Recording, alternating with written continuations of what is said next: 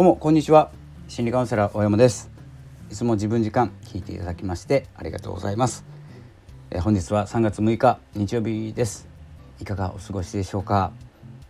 えー、本日もですねニュースレターを書いてブログを書いて、えー、先ほどポッドキャストを、え収録してですねまだちょっと編集編集というかタイトルもつけてない状態なんですけれどもえー、夕方までにはアップしようと思っております。そして今スタンド FM を収録しております、えー、本当はですねえっ、ー、とポッドキャストとスタンド FM をこう同時録音同時収録か。同時収録しようと思ったんですけれども、えー、ちょっとですね、えー、トラブルというかスタンド FM の収録のボタンを押し忘れるっていうですねヒューマンエラーが起きまして、えー、今改めて撮っております。結構落ち込みますね。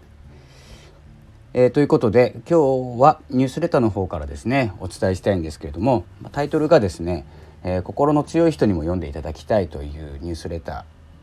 ーの、まあ、方向性ですねのようなタイトルになっております。というのはですね、えーと、心が弱っている時とか心が痛い苦しいっていう時にですねあの読んでいただきたい聞いていただきたい放送とか記事なんですけれどもえ、ー、とまあ、弱っていなくてもですねあの聞いていただきたいなと思ったんですね。というのは、えー、僕の周りにもいるんですけど心が強い人っているんですよ。まあ、強い人なのか心が何て言うんですかね傷ついてることに気づかない人もいらっしゃいます。で、えー、強く見えていて弱い方もいらっしゃいますしいろんな方がいらっしゃる中ですね本気で強い人もいるんですよ。で本気で強い人って弱い心のことって分かんないんですよねおそらく。まあこの人生でですね、え何人かいらっしゃいます。あの痛みがわからない人というイメージですよ。分かっていると思うんですけれども僕が感じる中ではいらっしゃるんです。メンタルが強い。なのでメンタルが弱いって聞いてもですねなんでそんなことで傷つくんだとか何で落ち込むんだこんな口調で落ち込まれたら何にも話せないとかですねいろんなことを思うと思いますし思わないかもしれないんですよ。なので心が強くてもですね必要なんです弱さを知るために。でなんでかというと僕はですねあの自分では弱い方だと思ってるんですけれども強い面もあるんですよ。こうやって音声配信続けているのもメンタルが強いからだと思ってます。えーと文章を書く情報発信をするっていうのももしかしたら強い分野に入るかもしれないんですけど弱いところもあるんですね打たれ弱いんですコメント普通のコメントでもうってなってしまう時あるんですよね別に責めてもいないし、えーと、傷つけるために書いたコメントじゃなくてもなんか知らないけど自分では傷ついてしまうというですね繊細さも少し持ってます。まあ、HSP ってね、えー、昔そういう放送もしてたこともあるんですけれどもそれなんですよ。なので傷つきやすいんだけどいろんなものに手を出したい。で好奇心の方が強い時は行動する。好奇心の方が弱い時は何もしない。みたいなね、えー、そういう感じでですねあのまあ時と場合によって場面によって変わるんですけれども時と場合によらない強さを持った人いらっしゃいませんか？周りに。そう見える人です、まあ、強い人って弱くもあるので弱さを隠すために強く見せたりしてるも人もいるので一概には言えないんですけど本当に強い人ってやっぱり本当に弱い心っていうのが理解不能なんです。なので、えー、僕のですね音声とか記事とかはあのまあ両面から見れるように、えー、なっているんじゃないかなと今日気づきました。まあ、本来ですねカウンセラーとして、まあ、傾聴ですね人の意見を聞いたりこう文章を書くっていうことは人の誰かの相手がいる雰囲気を読んで書いているわけですから音声もそうなんですけどなので対しているのは弱い何て言うんですかね弱いというかあの心が弱った状態の方って思われるかもしれないんですけどそうでもないんですね。あそんな考え方があったのか。心が傷ついてしまったらそういう思考になるのかっていうですね、まあ、一応学びになるんですよ。どちらにしても弱っていても傷ついていても強い人でも。というようなですねまあ解釈というか自分なりに放送をですね放送とか記事とか考え直した時に、まあ、どんな人に向けて届けているのかなって思ったらですね、まあ、そういったですね、まあ、両面持った陰と陽ですね陰と陽こう影光と影みたいな感じなんですけど、まあ、どちらも必要であって、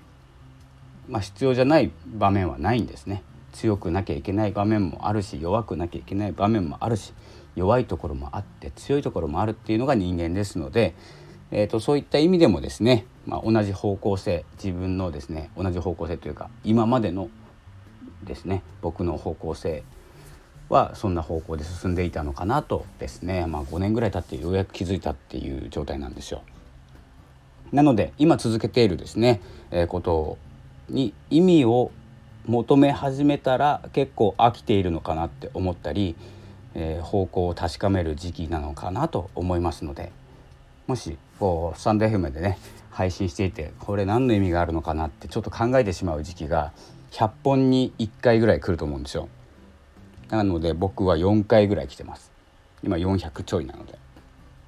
でたまに休んだりもして今回はちょっとひ、えー、頻度をねこう狭めて撮ってますけれども1ヶ月ぐらい空くこともあるんですね。で本当に興味がある好奇心を向かわせることができるようでしたらまた復活しますので是非ですね無理やり続けるというよりはちょっと休憩して、えー、ブログとかとかもですね何日継続とかですねそういう違うところに目的を持って、まあ、しまってもいいんですけど、えー、しないように何を届けたいのか何を伝えたいのかという前にですね毎日続けようっていうことが最終目的最終最終目標っていうんですかね。目指すところをこう見誤らないようにしていきましょうという放送でした。最近ねボイシーのそういえば、えー、ボイシーもキングコングの西野さんとか、えー、ライターウェブライターの、えー、コミュニティやってらっしゃる中村さんとかいろいろボイシーの方でも、まあ、サラさんそうですねと獣医のホリスティック獣医のサラさんもともとコミュニティ一緒だったんですけれども、えー、サラさんの放送も聞いて大体今3本ぐらいですかねあとはあちゅうさんとかの放送も聞くんですけど音声ってやっぱり朝聞くといいですねっていうただの感想です。でツイッターでは中村さんの今日は、えー、ボイシーを、え告知させていただいております。いろいろやりたいことがあるんですけれどもやりたいタイミングで進めていきますので是非これからもよろしくお願いします。というですね、まあ、日付も言ってなかったですね。言いましたっけ？3月6日です。もうねライブもうあのお話は終わりました。ただちょっとえっ、ー、と少し話して終わります、えー、ライブやります。また言ってます。これライブに関してはもう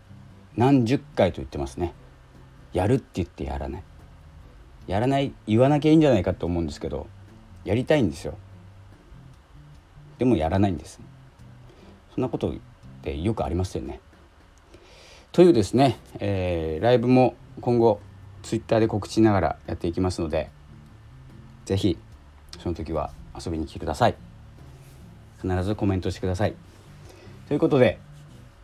本日はこの辺にしようと思います。それではまたお会いしましょう。心理カウンセラー大山がお送りいたしました。